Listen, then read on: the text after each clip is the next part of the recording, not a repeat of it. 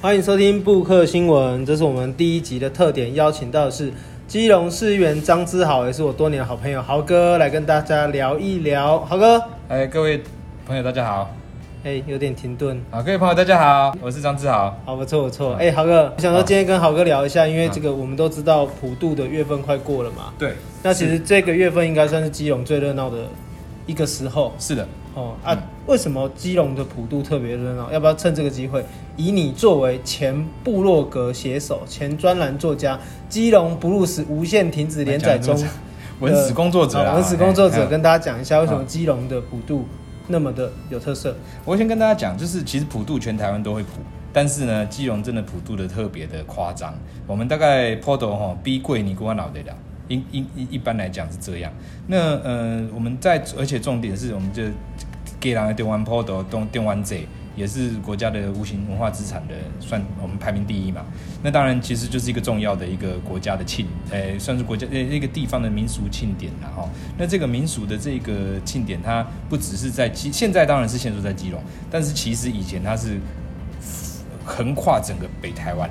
哦，我们叫做金鸡碉堡嘛哦。就是这个一直到石碇啊，或者是我们的这边像是金山万里啦，还有整个瑞芳啊、双溪啊，其实都在这个我们整个这个普渡的范围里面。那呃，之所以会这么的重要，当然是因为呃以前呢，在这个张权械斗的时代。张权械斗在基隆这边是呃，就是那当然全台湾到到处都有，但是当初是在我们基隆的这个地方，就是现在的我们的狮球林。狮球林是哪里呢？如果你搭车，你如果搭客运来在基隆的话，你快到基隆市区以前会有一个董康，有一个隧道，那个隧道过了以后，你就看到基隆港了。那这个隧道。其实就是狮球山、狮球岭的这个下面挖一个洞这样子，所以那这个这座山呢，就是一个重要的当时的算是呃这个械斗的这个重要的一个边界，所以诶呃这个漳州人跟泉州人啊会在这个地方就是争争取这个这个边界的这个这个掌握的这个范围。那当时就是有有曾经几度的这个大型的大规模的械斗，有相当多的人死伤。那后来呢，就算是说，终于就是一些其地方祈祷愿意出来说，哎，希望能够让这个我们的这个呃过去的这个仇恨啊，大家不要再一直修台啊，然后啊呢能当这一代哦，就是我们这些这些这些过呃当时这是过世的这些罗汉卡这些，我们叫现在叫做老老大公哦，那有有一个说法是后天阿弟啦，那也有一些地方是叫做万兴公哈，不同的这就是基本上就是你没有办法去 identify 出来他是他是谁，然后但是他基本上就是这些。当初来台湾垦拓的这一些，哎，这些罗汉罗汉脚，那大家一起把它一起埋在同个地方，那也就是希望说，哎，我们虽然生前大家是一个很对立的状态，但是现在大家一起一起来纪念他，一起来悼念他，一起来祭祀他。那所以公我们就叫做这个老大公。那以以前他那个那个狮球岭山上还有另外一个庙叫做三姓公，也是一样，就是不同的姓，大家一起一起。一起的这个这个这个埋在一起，那所以说，呃，如果说要用这个方式来来纪念的话，那不论不论是泉州人、漳州人，都有人姓陈；泉州人、漳州人都有人姓吴；泉州人、漳州人都有都有人姓张。然后我们就是用这个姓氏的方式来取代这个我们原本的这个以前在唐山的这个来源，所以说。就决定用宗亲会的方式，宗亲就是不同同一同同一个姓，就等于宗宗宗亲嘛。那呃，同个宗亲会里面的人就会彼此互称叫做宗定啊、宗长或者是宗继的宗姐这样。那用这样的方式，那大家大家自己一起来共同的祭祀他。所以说。最早的中原普渡就是这样子来了。那不论普渡这个时间，这刚刚好，也就是我们一般这种，诶，这个东传佛教的这个，呃，盂兰盆会的这个时间，也就是农历七月啊。所以这个农历七月本来盂兰盆会它本来就是拿来要拿来做这个，呃，普，呃，算是说祭祀先人或者是祭祀过世的人的这个时间。那在这个时间点，台湾台湾自己本身特殊的这个历史脉络，就是垦拓以及早期的这个张权械斗的这个这个历史的脉络，要特殊在这个地方发生的这样子的，一共同做这样子的诶祭祀的这个活动，所以这个祭祀活动加在一起，就变成现今天我们所看到的基隆基隆中原普渡。那其实台湾各地的普渡呢，其实也都是有这样子的概念在。所以说我们在普渡的过程中，所有的科仪仪式里面就会有，诶还是有拜。神明，但是也有，然后就拜后兄弟。那我们这些贡品，这些什么，其实也就是让这些没有子嗣也就是说，当时他这些罗汉卡，对罗汉脚，因为他没有结婚，没有没有，当然没有，也就没有后代。没有后代的话那，谁来祭祀他？谁来纪念他？谁来谁来谁来让他有一个呃，算是说一年能够嗯、呃、被一个这个供养一次？那当然就是透过我们这个中元普渡的时间。所以说。呃，这个基隆中元普渡，看现在我们当然外行人看嗯热闹啦，内行人看门道啦。内行的甚至就看到这些科仪啦，或者是怎么啊，他的顶桃啊，应该要先出什么再出什么。其实他他他都其实你要钻研很细的话，是很可以很细的。但是如果我们就就就一个呃很普遍的这样角度来看它的话，我们就可以说呢，它是一个属于台湾特殊的历史的脉络之下所产生的一个台湾本土的一个民俗庆典。所以，我们补充就是说，其实这个是土著化的过程嘛，就从籍贯哦，就从讲究转究哦，这个祖籍的争夺，然后进入到新的阶段，就是说以用姓氏哦宗族的方式去统合起来，那借由这个宗族来祭祀。的过程中就消弭了过去，然后因为张权械斗这个哦，这个幽隐宫啊、后亚迪这些罗汉卡死亡以后冤魂好了，就是能够得到这个平息，那这也是成为了基隆一个很重要的一个民俗的一个活动啦。对对，啊，这一个月来面来对了，这个月来对给人的有什么活动？上重要的时间是什么时阵？你再给大家讲解吧。其实，呃，主当然从这个我们七月一号初一哈，庆为初一那一天，就是我们基隆这有一。就是老大公庙，就跟三三星公庙拢有，就就就是叫做叫做看开看门啦。啊，开看门当然就是讲咱那个好，大家好兄弟老大公，哦，这里、个、过过去规年拢伫拢东西都在内底，啊，今嘛开门拍开，啊，回出来啊，大家共用，那，大家这样大家继续给他大家纪念这样子。那呃，当然呃，还有一个重要的日子，当然一般很多人会去看热闹，就是我们说放水灯，放水灯。那放水灯的话。其实在，在呃，这个这跟国民政府的这个政策有点关联的啦。以前这个放水灯是这样，它就会在我们的月底七月底的时候，好，我们在我们在我们的海边，然后就直接把各县市各里省这的这个追丁哈，追丁桃哈，然后在我们的市区先绕先绕行哦，所以市区有一个小型的游行。这游行完了以后，然后再看来来来然后再到海边去，然后把它放出去。那当然你可以漂得更远。那你今年这个中心啊，这这一整年都会比较就都 on 了哈。那原本就是在七月底，也就是三十一号、三十、三十一左右这个时候会放会放水灯，但是后来大概在一九五几年，我记得五二五三的时候哈，这个国民政府来过台湾之后呢，他就觉得，哎，台湾人怎么这每一年七月的时候是普渡，给他弄得这样子那么热闹，然后一整个月都在那边拜拜，然后他们当然因为那个时候当然蒋蒋蒋介石政权，他们也是，呃，对，他们对传统文化其实是蛮排斥的啦，因为他们毕竟是基督徒哦，所以他们就。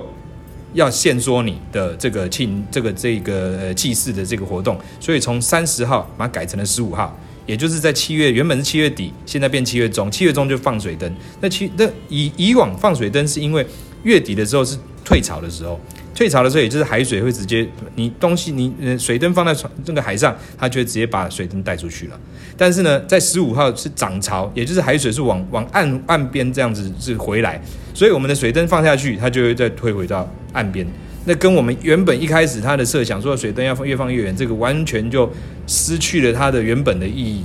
那再来，因为如果有有退潮，大自然直接把这个水灯带出去，所以以前的水灯直接用竹子、木头跟纸。它就可以糊好，然后你就你就修嘛，修修后就直接直接排到水面去。它本身也是有机的，它也可以跟大自然一起分解。但现在因为这个，它在这个十五号，这个这个就就就要放，所以说大自然就让它很多的限制。所以现在必须要包保丽龙啦，要包什么？要让它能够浮得起来，让让然后然后诶诶放下去水水下以后，我们还要这个要这个诶海龙那种那个诶潜水的这个义工啊，去帮忙海里面推。其实这些都很，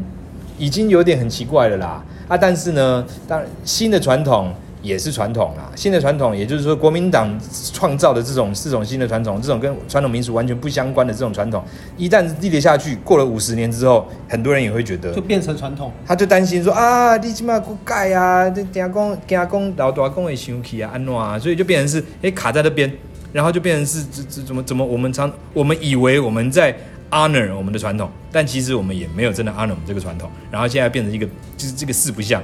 哦，半吊子。那那当然，呃，也也包括我们最近也我们这个今年的这个普渡啊，有有一个族谱的这一些相关的这些呃。灯具啊，等等啊，也会有人去批评说啊，觉得它不好看呐、这个不好看。其实说真的，每一年要族谱的，他们中间会其实都花了很多很多的钱，上千万都有。那所以他们可能这边要减，这边要削减一点预算，那边要削减一点开销，最后可能就会变成是他可能没有办法找一个好的设计师跟好的这个团队来这边做这些事情。那解方是什么？其实我觉得以上这些问题都有同一个解方，就是希望大家多参加中心会，年轻人尤其是年轻人多参加中心会，也许就可以。我们可以渐渐的去改造他的，改变他们的这些行径跟这些做法。当然，这个东西容不容易？非常不容易。以前中金会在可能五十年前、四十年前，中金会。的这个参与有点像是现在我们的这种福伦社、青商会、狮子会这种，就是我们年轻的人，然后他是做生意的，他是在社会上走跳的，他希望能够多认识朋友，多建立一些人脉的关系等等，他们会透过参加中经会来达成。那以前我们这种中心中元普渡，或不能中元普渡，或者任何我们地方庆典，其实它都有一个地方的商业活动的一个功能，也就是说，哎，我们我们为什么游行？游行的路线为什么长这样？其实它也是要让张家能够有更多的客源进来，人潮。前朝等等，能够增加我们地方的这个收入，以及这个地方的这个人的参与。所以说，当然现在因为它商业色彩降低了以后，其实他说真的。它的动机也会慢慢的降低，像是我们现在以以前我们还会养一些我们的这些北管的这些宣社啊，哦，这个这个这个用这个变顶桃来代替这个变顶桃哈，这用这样子以前有这样子的方式，但是说真的，现在人现在的生活，现在更整个工作形态、劳动形态已经渐渐的不符合这样的状况，所以每一年我们金融中中元普都现在越来越多，必须要从全台湾各地去去找宣社。还有花车啦等等啊，有我这有的是有的师傅从中台中找来的，有的是彰化过来的，有的嘉义来的，有的宜兰来的等等的。说真的，这件事情在以这个地方文化的角度保存的角度来说，其实蛮可惜的，变成是我们地方的这个这个这个参与这些民民俗文化的这个保存的人越来越少，所以我们就只好从全台湾各地去找。那最你最后找从全台湾各地来找找来的话，变成是全台湾。每个地方有自己有自己的庆典的时候，全台湾不同的地方的人都要去那边支援。那虽然这乍听之下并不是什么坏事，但是说真的，你在你以地方角度出发的话，就是渐渐的凋零，人数渐渐的减少。现在可能还可以全国互相支援，但是在这十年，再过二十年之后，可能这件事情没有办法，我们可能到时候我们也没有办法这样子支撑的彼此了。那。这个东西其实对于台湾历史的特殊性来说，其实很可惜，因为只要存在着这样子的民俗文化活动，我们也就知道所有的参与的人，因为透过这样子比较轻松的方式，大家也能能够了解到说啊，我们的存在有所谓何来哦，怎么样来的？我们怎么这我们为什么现在在这里做这件事情？你才会有一个这样子比较比较清晰，也会比较有这个有物有意识的感受到说。每一个人在台湾历史的长流里面，我们在什么样位置里面？所以希望大家能够多参与啦，就是这样。哎，所以豪哥这样讲，鼓励大家多参加中心会，参加组织，就是因为至少这个意识的参加，对，带有意识的参加，抱持着我们现在是在建立一个国家历史、民族历史的这一个意识，我们来去好好的参加，有意思就知道这个呃。借以前我们一些教授的讲的话，我们这个叫做 critical engagement，就是有批判性的参与啊，这样才能够创造出新的东西。没错，才有办法创造出新的东西。好，所以豪哥要不要鼓励大家，如果来到基隆，可以简单讲一下，可以去哪里玩呢？基隆大家来了玩的话，当然是。欢迎大家来到我们安乐区玩啊！哈哈，没有，呃，其实其实我们基隆很玩的地方很多了，包括像是我们霞寮啦，哦，或者是霞寮就是现在和平岛哦，现在和平岛是一个很重要的一个那个呃我们一个观光景点，有这个和平呃和平岛的这个海边的公园，带小朋友来玩沙，好、哦、玩水玩海水都很好。那现在因为我今年这个呃过去这几年呢、啊，我们这个郑丽君文化部长郑丽君推动了这个大基隆历史场景再造计划，让我们整整条这个呃这个基隆的这个。海岸线啊，有非常多的这历史建筑都被重建，也被修复，所以包括基隆渔会啦、要塞司令部啊啊，还有这个这个需求指挥所啊等等，好几个地方都非常的值得大家来看。那我们正常一般来说会去这个庙口吃吃东西啦，或者是我们要到外木山去看看呢，到忘忧湖去看看这些这些这些风景也都是非常非常的优美啦，真的是有山有海，所以就是欢迎大家能够多来，而且我们基隆可以浅浅的玩。